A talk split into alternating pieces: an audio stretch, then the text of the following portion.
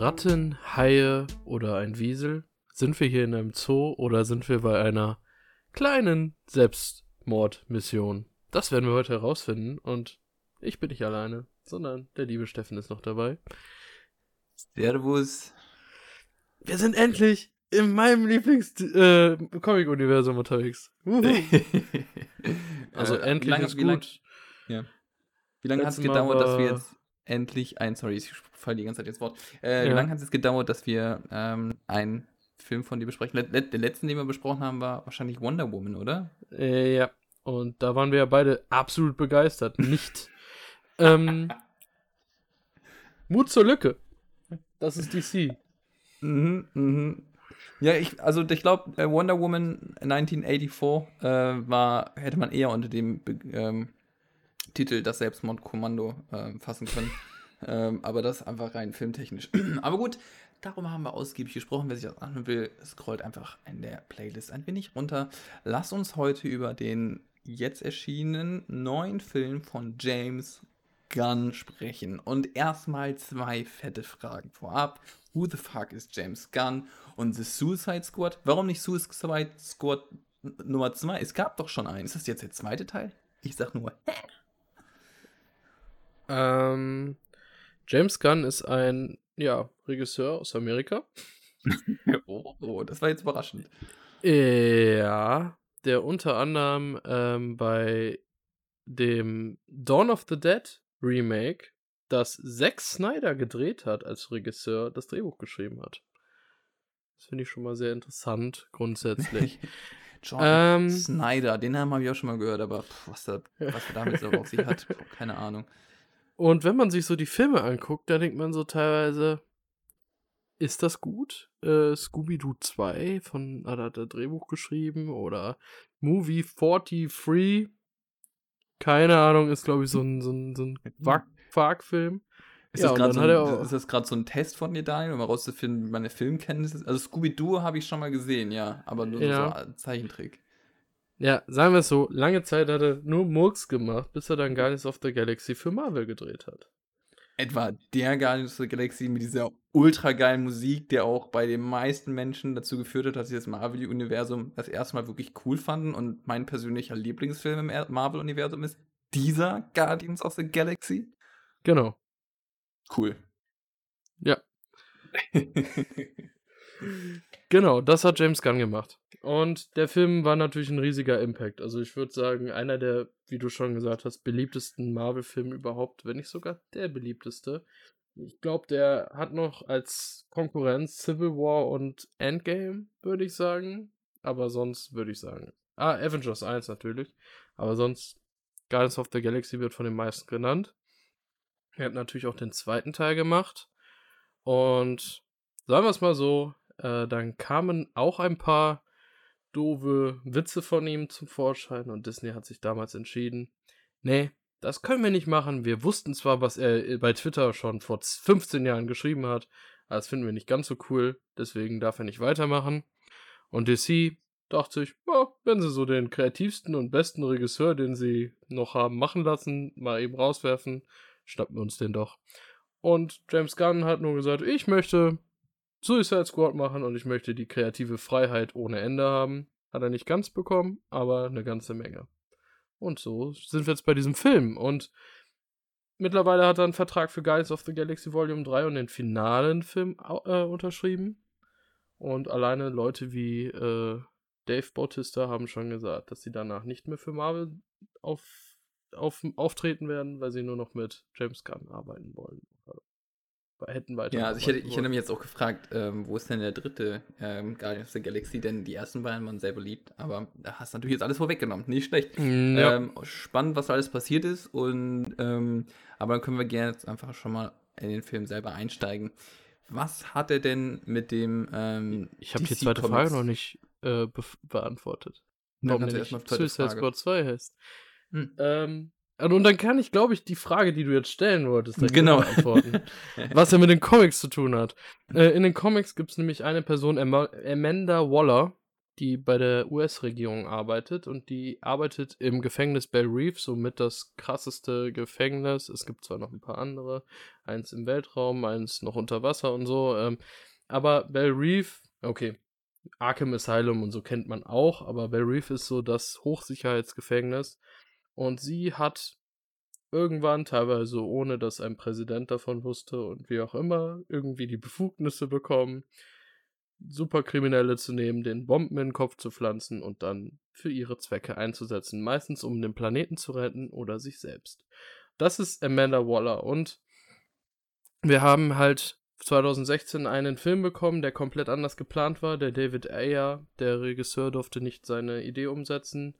Am Ende wurde nach einem beliebten Trailer, der unbedingt sein musste wie Guardians of the Galaxy, weil der so beliebt war, wurde dann die Firma äh, genommen, um den Film zu schneiden, die sonst Musikvideos schneidet und auch den Trailer geschnitten hat. Aber ganz Das- kurz, ist das entweder, äh, ist das äh, ähm, etwa die, das gleiche Warner Brother ähm, Studio dahinter, die auch ähm, bei den Snyder Cut in der Originalfassung nicht hat so zulassen wollen? Die Genau. So das gibt's ja nicht. Verrückt. Zufälle Die- die- gibt's. die mit aller Gewalt diesen, diesen Erfolg haben wollten. Und dass sie bei Suicide Squad 1 das noch nicht kapiert haben, dass man das nicht mit Gewalt machen kann. Nein, wir nehmen noch Justice League und machen noch, werfen den Snyder raus und, oder der, der geht im Grunde und setzen dafür den, äh, wer ist da nochmal, den von Avengers ein. Äh, Es ist einfach alles mit Gewalt versucht worden und das äh, mittlerweile hat, haben andere Leute das Sagen und man merkt, sie lassen doch jetzt ein bisschen freie Hand. Aber sieht man denn in dem aktuellen Film Will Smith again? Nein. Ähm, das ist ein. Ja, wie macht man das? Wie, wie will man das beschreiben? Es ist ein zweiter Teil, ohne ein zweiter Teil zu sein. Es ist ein Reboot, ohne ein Reboot zu sein. Und da, das ist so gelöst, weil in den Comics ist es auch schon so. Man, im Grunde die einzige festgelegte Rolle ist Amanda Waller. Die hat im Grunde ein riesiges Potpourri an, an Bösewichten, die sie einsetzen kann, weil die haben nicht immer dauerhafte Haftstrafen, die können mit den Aufgaben teilweise die Haftstrafen verkürzen. Sie sterben regelmäßig und werden von Enchantress oder so wiedergeholt oder durch ein anderes DC-Event. Also im Grunde gibt es nur Amanda Waller als klare Person. In den letzten Jahren war oft dann Harley Quinn halt dauerhaft dabei, wegen der Beliebtheit. Aber das ist halt immer beweglich. Muss man Birds of Prey vorgesehen haben, also den Harley Quinn-Film? Ma man muss gar keinen Film vorher gesehen haben. Okay. Das kann man ganz klar so sagen, auch den Suicide Squad von damals. Ähm, Im Grunde Harley Quinn, wenn man die einfach als Charakter so annimmt und einen Rick Flag, die nimmt man mit und dann war es das so. Aber man versteht sie schon besser, ne? Wenn man die Filme von ihr vorgesehen hat. Ähm, Die ganzen Schon, Anspielungen auf die ja. Liebe und so Ja. die enttäuschte Liebe. aber jetzt ehrlich, es funktioniert auch so. Okay. Also man hat, ich würde nicht sagen, dass man das Gefühl hat nach dem Film, oh, jetzt fehlt mir aber was. okay. Ja. Also, ich, also wer sich Ähm, jetzt wundert, warum ich Daniel immer so viele Fragen stelle, Daniel ist unser, also grundsätzlich natürlich ist er unser Experte, was alle f- äh, so ganze ähm, good to know Knowledge ist. Ähm, und er das ganze Faktenwissen. Aber gerade im DC-Universe ist er, glaube ich, unser, unser Ass im Ärmel. Ähm, derjenige, der sich da wirklich am besten auskennt. Und deshalb stelle ich immer so Fragen, äh, weil er dann andere Einblicke hat. Und wer Daniel jetzt sehen könnte, hinter, sich, hinter ihm ähm, befindet sich eine, eine, ein Schrank mit äh, sehr, sehr vielen Comics. Und der Großteil davon ähm, sind DC-Comics. Insofern, ähm, Ja, ganz auch die zwei. Marvel-Comics. ja, genau. Also er hat auch die Literatur und äh, liest sie sich natürlich auch durch. Insofern und aber. eine ganze anderthalb Reihen Naruto-Mangas. Also die sind auch komplett. Also ich bin eh nur bei DC voll drin. Das heißt, der Film hat auch was mit Naruto zu tun. Ja. Jetzt, den, den Bogen hätte ich jetzt mal gern gespannt gesehen, wie du vielleicht von, von Naruto auf den Hai, das Biesel oder den, äh, die Rattenlady kommst. ja. Gibt's, gibt's da nicht irgendwie bei Naruto irgendwann mal sowas, jemanden, der die Ratten auch so manipuliert? Boah. Nicht, dass ich wüsste. Maximal irgendwie eine äh, Filler-Folge. okay, aber wir, wir driften ab von dem, wo wir eigentlich waren. Genau. Also, ähm, jetzt erschien ähm, The, The Suicide Squad. Willst du ein bisschen was zur Handlung sagen? Ähm, Im Grunde ist Suicide Squad immer der Punkt, man schickt die dahin, wo man keine Helden hinschicken möchte, weil sie sterben könnten oder ein Risiko haben, was halt nicht sinnvoll ist, meistens um irgendwas von der US-Regierung zu vertuschen. Das ist halt grundsätzlich so. Mhm. Und hier müssen sie alle Infos zu Projekt Starfish vertuschen. Und das ist deren Auftrag und deswegen müssen sie nach Corto Maltese. Ich dachte erstmal, das wäre echt eine Insel so, weil, aber das ist auch eine erfundene Insel von DC. ich habe das vor ein paar ja. Jahren mal gehört und dachte so, ja, das ist bestimmt eine Insel, aber dann Nee, aber das ist so eine Insel, die so ein bisschen an Kuba angelehnt ist, war mein Eindruck. Ja, und Corto Maltese, der Name ist eine Comicfigur, die es mal in den, äh, ich glaube, 70ern oder so gab. Jetzt weiß man auch woher. Ähm, okay. Aber Kuba kann man schon so sagen. Also politisch und vom Aussehen, wahrscheinlich haben sie in Kuba teilweise Inspirationen sich äh, rangezogen. ähm, genau, und im Grunde, das ist der Auftrag grundsätzlich. Und jetzt kann man erstmal darauf gehen, im ersten Teil ist eine Person gestorben, mhm. meine ich, wenn ich mich recht erinnere. Das ist jetzt nicht wirklich ein Suicide Squad. Ich weiß jetzt nicht, wie viele gestorben sind in diesem Film. Na, ich, ich sag mal so in den ersten 15, 10, 10 15? Sind es schon, hat man sind, zwei Hände nee, voll. Wollte ich nur sagen, macht der Film ähm, seinem Namen aller Ehre. Ja, das kann man so sagen. ähm, das hat mir auch sehr gut gefallen. Nicht allen ja, im passt, Kino. Also man kann, man kann einen Film halt nicht Selbstmordkommando nennen, wenn halt da eigentlich niemand stirbt. Und das ist halt, ja gut. Aber ja. anyway, ähm, gut. Ähm, ich, ich glaube, was noch wichtig zu erwähnen ist, die Handlung, da ist nämlich auf, wie nennt jetzt, die heißt Corto Maltese äh, oder Kuba, nennt ihr es nennen wollt. Ähm, es gab einen Militärputsch. Es gibt dieses Projekt Starfish in der Geheimbasis Jotunheim. Finde ich, das klingt so ein bisschen nordisch. Ich weiß nicht, wie Ja, das ist eine Nazi-Basis gewesen. Und Nazis ja, sind ja oft, das so, war von den Nazi Nazis, so, haben ah. die sogar im Film erzählt. Und ja. die Nazis haben ja oft mit äh, nordischer Mythologie äh, gearbeitet. Stimmt, ja. Ähm, ja, genau. Und die Superschurken wurden dahin geschickt, um diese Infos über das Projekt ähm, zu vernichten, denn das könnte der US-Regierung schaden. Nichts genau. Neues kennt man so und äh, erstmal bekanntes Motiv ähm, mit wirklich unbekannten Figuren. Ich glaube, das ist so der erste Punkt, der es sehr unterhaltsam macht. Ähm, wir haben also es gibt natürlich so Parallelen. Ähm, möchte jetzt einfach mal eine herausgreifen, ähm, wo man so ein bisschen an Aquaman erinnert ist, wird. Ähm, es gibt auch so einen Typ mit einem Speer, der auch so ein bisschen aquamäßig aussieht. Ähm, wo sie gefragt hat, kommt, auch, kommt er auch so von diesem Wassermenschen. Ähm, man erfährt natürlich nichts weiteres über ihn, weil er aus der Zeit nach stirbt. Das nehme ich jetzt auch vorweg, aber ähm, das ist einfach erstmal so bekannt, aber dann irgendwie ganz lustig neu interpretiert. Und äh, ich glaube, das ist eine der Figuren, die noch am nächsten an irgendwelche bekannten Figuren angelehnt ist. Ansonsten ähm, sind die alle sehr weit weg von dem, was man also, kennt. Und ähm, ja, ich glaube, was auch so unterhaltsam macht, ist, dass sich manche Figuren einfach so Copy- and Paste-mäßig nebeneinander gestellt werden und sie sich dadurch eigentlich, also eigentlich so ähnlich sind und dann so ganz dezente Unterschiede noch haben. Aber es ist ach, extrem witzig gemacht. Also ähm, sehr amüsant, sehr unterhaltsam. Ähm, ja. Ansonsten. Ähm, nur so als Info. Ja. Javelin, der mit dem Speer kommt, also ist das erste Mal in einem Green Lantern Comic aufgetreten. Ah, okay. ähm, aber du hast schon gesagt, die Charaktere sind teilweise unfassbar unbekannt. Also, ähm, bekannt, so richtig bekannt ist halt Harley Quinn, aber die gibt es ja auch noch nicht so lange. Ähm, ich kannte vorher Bloodsport und Peacemaker, aber da muss man auch schon deutlich mehr drin sein. King Shark kenne ich, weil es einer der großen Bösewichte von Flash ist. Also den kenne ich auch der, aus der Serie und ähm, ja, King Shark, also das mit dem King ist in dem Film nochmal mit Anführungsstrichelchen, wir kriegen hier eine andere Version. Ähm, Redcatcher hatte ich schon mal gehört, aber das ist hier eine komplett neue Version. Den Thinker kenne ich auch aus Flash, aus der Serie und halt dann eben Comics dazu, ne? Ähm, den Seventh kannte ich vorher nicht so. Also es gibt, egal wie viel man liest, es gibt so viele Comics, man wird nicht jede Figur kennen. Wiesel und Blackguard kannte ich jetzt auch nicht direkt. Captain Boomerang war schon im ersten Film, der ist auch in den Comics immer sehr vertreten.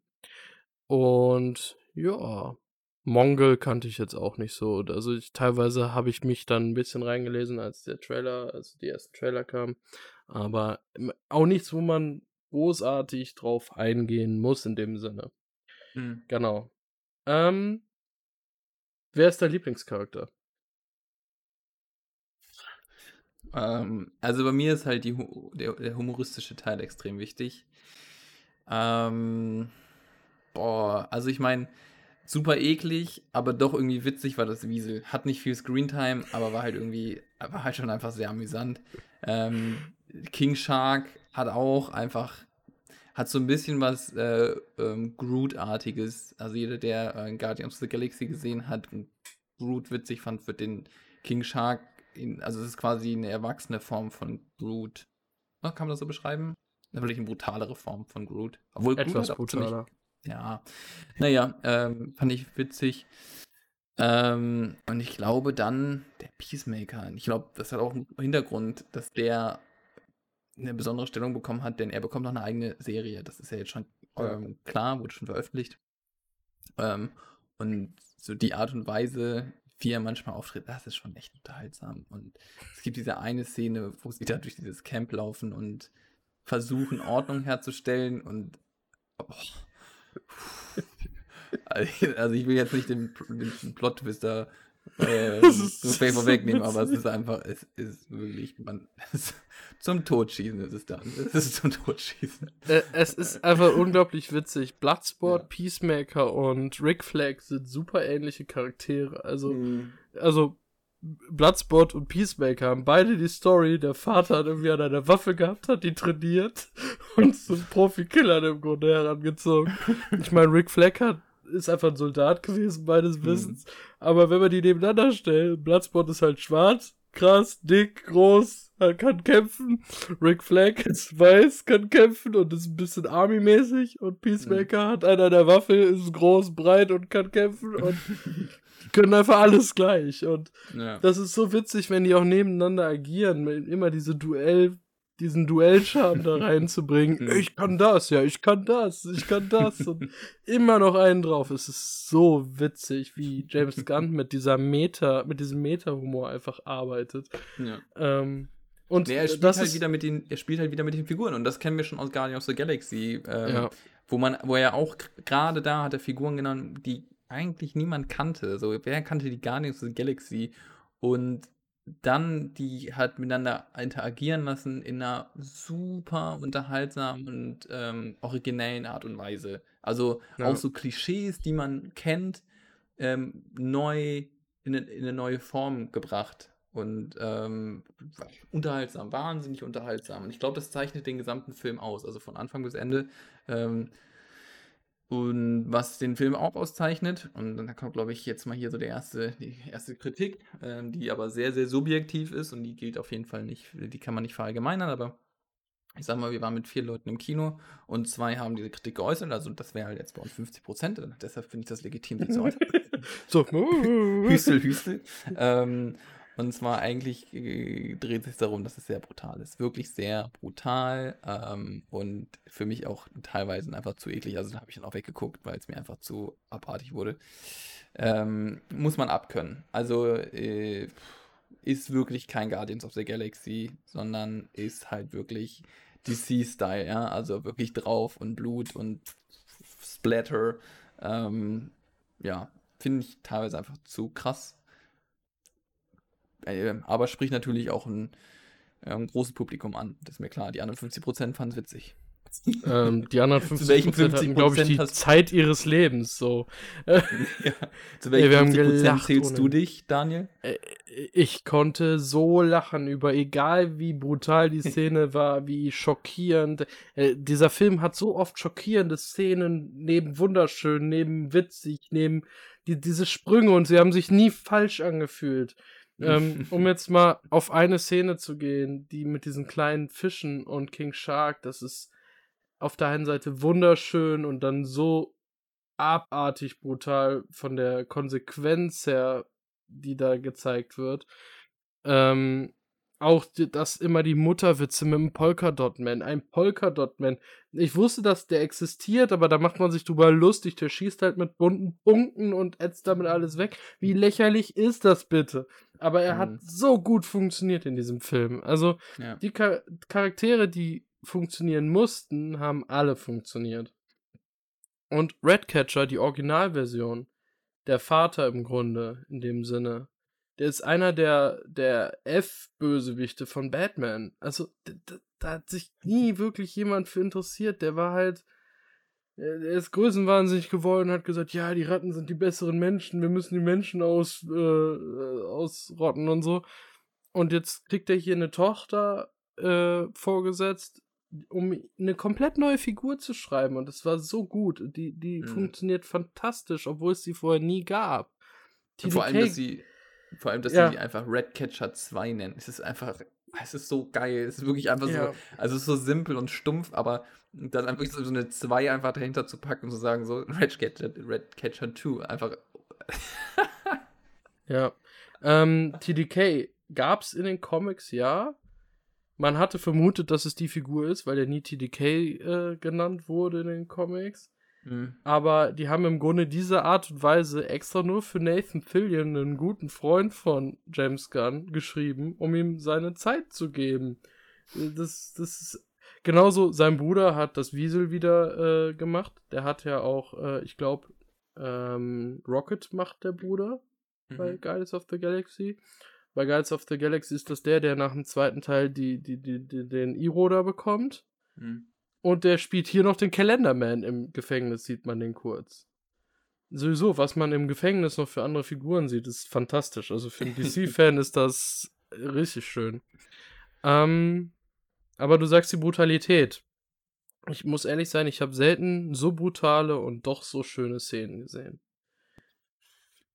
Also fällt mir schwer, das so zu, zu, zu äh, unterschreiben. Das Alleine die nicht. brutalen Szenen von King Shark, die man teilweise im Trailer kannte, wo er den einen Typen mal eben so aus dem Dschungel heraus frisst. Äh, von der, vom Aufbau der Bilder ist das richtig gut gewesen und noch viel besser vor dieser weißen Regenwand, wie er den einen in der Luft einfach zerreißt. Oh, Kennt nee. man aus dem Trailer. Das vom Bild her war das richtig, richtig gut. Und es gibt noch ein paar mehr. Wir wollen jetzt auch nicht auf alle Szenen oder nee, auf, genau. auf, äh, auch nicht zu sehr spoilern in dem Sinne. Ich werde jetzt auch nicht irgendwelche Kniffe genau spoilern. Ähm, man kann nur so viel sagen, ich fand den Thinker ein bisschen langweilig. Hm. Der, der hatte nicht so das Potenzial, aber wollen wir mal ehrlich sein, der größte Bösewicht bei Suicide Squad ist auch der Grund für Suicide Squad, es ist immer Amanda Waller. Hm. Das ist meiner Meinung nach immer der Grund. Ich habe diverse Suicide Squads Comics gelesen und gefühlt ist immer Amanda Waller der Grund, dass es eskaliert und nennt dann ihre Aktionen als sinnvoll an, die wahrscheinlich mhm. nicht sinnvoll gewesen wären, wenn sie nicht da wäre. Ähm, kann man drüber diskutieren. Ähm, aber ich finde schön, dass James Gunn so eine unglaubliche Freiheit bekommen hat, auch wenn sein erstes Drehbuch abgelehnt wurde. Mhm. Sein Grundgedanke war nämlich nicht, dass der Starfish, eine Alienform, die Leute übernehmen kann, die sieht man auch im Trailer schon, ähm, die, das böse Große ist, sondern dass Superman der Böse ist. Sein Gedanke war ein geistig kontrollierter Superman als Gegner für Suicide Squad. Ja, ich denke, das ist einfach zu groß. Und da hat DC ja. oder Warner dann gesagt, okay, reicht. Das ist dann doch ein bisschen too much. Ähm, das kriegen wir jetzt in einem Videospiel. Es kommt ja ein okay. Suicide Squad Videospiel, wo man gegen eine böse Justice League kämpfen wird. Ähm, also, dass die alle übernommen worden sind. Also, ich denke, da wird dann vielleicht sogar Ideen von ihm reingegangen sein. Ähm, was vielleicht wichtig ist, die Peacemaker-Serie ist ebenfalls von James Gunn. Mhm. Und er hat jetzt schon gesagt, na Guardians of the Galaxy Volume 3 wird er wieder mit DC-Projekte machen, aber was ist noch unklar. Ich habe so ein bisschen das Gefühl, weil Peacemaker angekündigt ist, aber auch ein Blue Beetle-Schauspieler bestätigt wurde. Blue Beetle ist ein bisschen so Iron Man-mäßig. Ich kenne mich da nicht so gut aus, weil der bisher nicht so bei mir in den Comics vorkam. Ähm, aber einer seiner äh, Vorbilder ist Peacemaker. Und vielleicht geht er dann da drauf, dass äh, Peacemaker ihm quasi so ein bisschen was beibringt. Äh, ja, also ich bin gespannt. Ja, ich hätte äh, die Frage gestellt, ob du dir vorstellen kannst, dass es dann den nächsten dritten Suicide Squad gibt, aber der dann irgendwie äh, Suicide Squad sich nennt oder so. Also ähm, es, wär, es wäre witzig. Es wäre ja, natürlich. witzig. Ja, natürlich. Also ich fände es auch, also einfach mit einem äh, unbestimmten Artikel und dass dann einfach die Figuren noch unbestimmter wären und noch irgendwie diffuser. Aber also, kannst du dir das vorstellen? Ich würde mich unglaublich drüber freuen, weil hm wie wir eben, oder wir haben eben schon die What-If-Folge aufgenommen, da haben wir schon über Dimensionen, über auch Bullshit geredet. Aber der Bullshit kann halt super unterhaltsam sein. Es gibt bei Batman einen Bösewicht, der heißt Kite Man. Ja, der Typ hat einen Drachen, mit dem er durch die Gegend fliegt. Einen Drachen, den man so auf der Wiese fliegen lässt. Das ist seine Fähigkeit. Alle Wenn man das so ein Drachen, aber ist doch erstmal krass, so voll äh, Nein, nein, nein, ich, Drachen. Ich stell mir einen Suicide Squad mit Kite Man vor, der Oh, jetzt schmeiße ich hier was um. Oh, das war laut. der, der einfach, weiß nicht, in einen, vielleicht sogar noch, um den Witz mitzunehmen, in ein Windrad fliegt und zerhäckselt wird oder so. Keine Ahnung, irgendwie, dass man. Es gibt so viele skurrile Figuren, die man einfach richtig witzig in Szene setzen kann. Und wenn man dann einen Stamm um Harley Quinn und keine Ahnung, jetzt Bloodsport zum Beispiel nimmt, der mir extrem gut gefallen hat als Figur. Also ich fand der Idris Elba ist richtig gut gewesen in der Rolle. Mhm. Dann nehme ich das mit. Dann nehme ich das mit. Also wirklich. Die skurrilen Menschen, die skurrilen Figuren gibt es. okay. Ähm, ja, ich glaube, ein dritter Suicide Squad, den finde ich auch. Also vor allem in dem mit der Art und Weise, wie er jetzt produziert wurde, finde ich ganz witzig. Ähm, aber ansonsten gibt es denn noch irgendwas zu kommentieren zu dem Film? Denn wie du wie ich schon eingangs erwähnte, ich kenne mich jetzt da überhaupt nicht mit aus und ähm, fand den Film erstmal auch wirklich unterhaltsam ähm, und auch lohnenswert, sich den im Kino anzuschauen, würde ich sagen.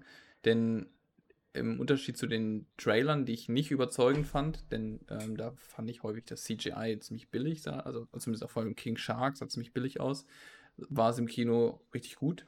Ähm, ja. Da war ich überrascht.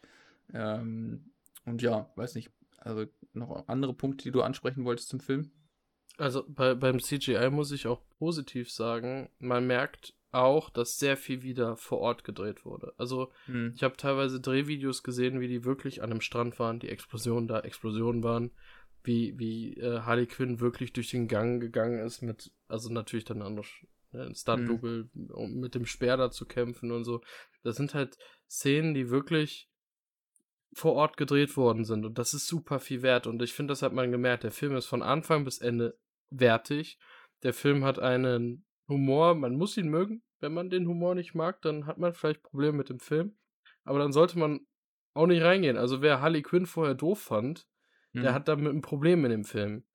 Obwohl, was ich positiv sagen muss, jeder Film, wo Harley Quinn vorher drin war bei DC, brauchte Harley Quinn, um überhaupt funktionieren zu können, um angenehm sein zu können. Dieser Film hätte Harley Quinn grundsätzlich nicht gebraucht, um eine gute Geschichte zu erzählen.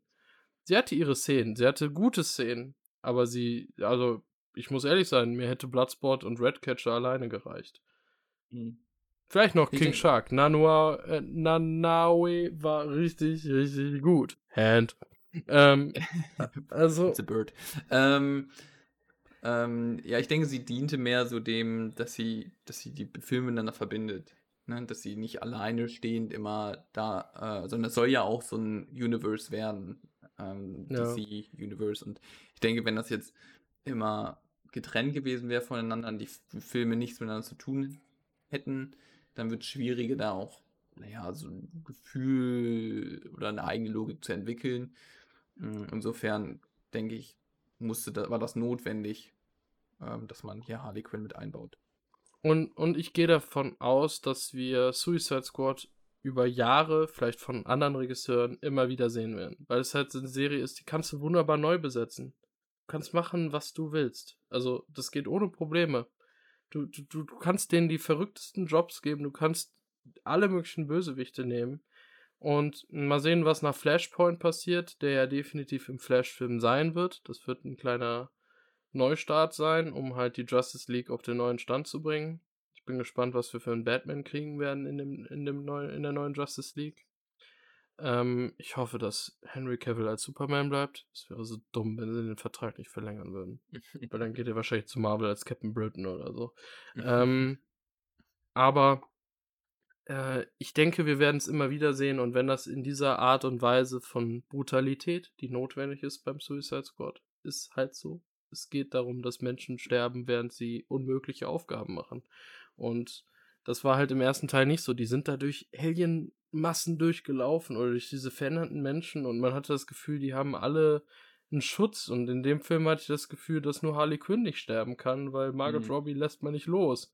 Und das musste erstmal so bringen. Also Margot Robbie als einzige, die scheinbar alles überlebt und alle anderen können sterben. Also mhm.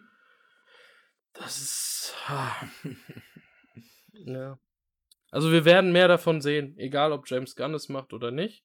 Und ich muss ehrlich sein, ich würde an DCs Stelle James Gunn weiterhin so eine freie Karte geben man merkt, wie sehr er Comics liebt. Also das war wie ein Suicide Squad Comic, so wie ich ihn im Schrank stehen habe, hat sich diese Geschichte angefühlt, von Anfang bis Ende, vom Aufbau, von dem, wie es wie es passiert ist, dass Amanda Waller in ihrem Team diverse Hintertürchen öffnet, um ihr Ziel hm. zu erreichen.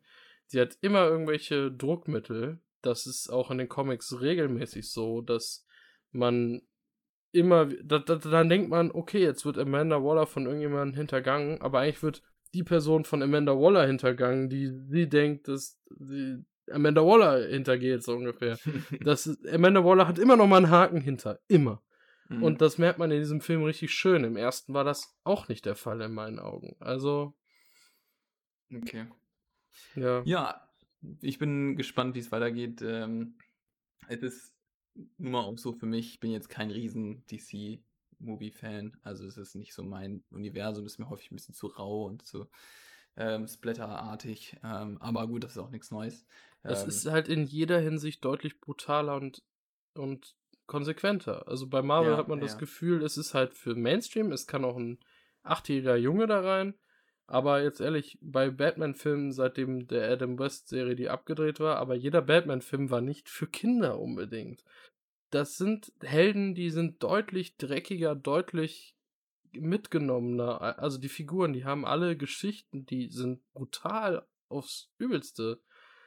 Also das ist schon echt heftig. Und ja. Da, da, da werden wir noch viel ähm, sehen. Ja, lass uns mal gespannt sein. Ähm, ich glaube, an der Stelle haben wir den Film auch soweit erstmal ausführlich besprochen, ähm, ohne jetzt zu viel zu, vor, vorne wegzunehmen. Ähm, und ja, ich freue mich auf jeden Fall auf den, den nächsten neu kommenden DC-Film. Weißt du denn, was da als nächstes kommen soll? Ähm, das Problem ist, durch diese ganzen immer wieder Verschiebungen habe ich gerade den genauen Plan nicht im Kopf. Weil ich glaube, dieses Jahr ist nichts mehr dran. Also Aquaman ist, glaube ich, fertig gedreht.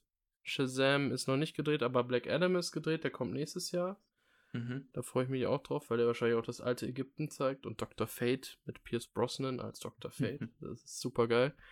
Ähm, ja, und sonst, DC hält da jetzt sehr die Hand drüber. Also die, mhm. die wollen nicht so viel ankündigen. Also, während Marvel gerade das Gefühl macht, so wir hauen raus und hauen raus, wir nutzen noch mehr ab, was wir sowieso schon rausgehauen haben, mhm. versucht DC jetzt vorsichtiger zu sein, was meiner Meinung nach gar nicht so schlecht ist. Also, mhm. es ist immer wieder ein Batgirl-Film im Gespräch und Blue Beetle ist halt in der Mache, also mal sehen. Kommt auch mal ein bisschen was Unbekannteres jetzt.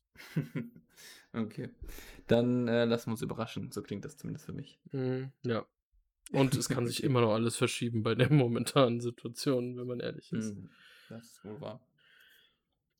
Es war mir eine Freude, Daniel. Ich wünsche dir noch eine gute Woche und bis bald. Ciao. Tschüss.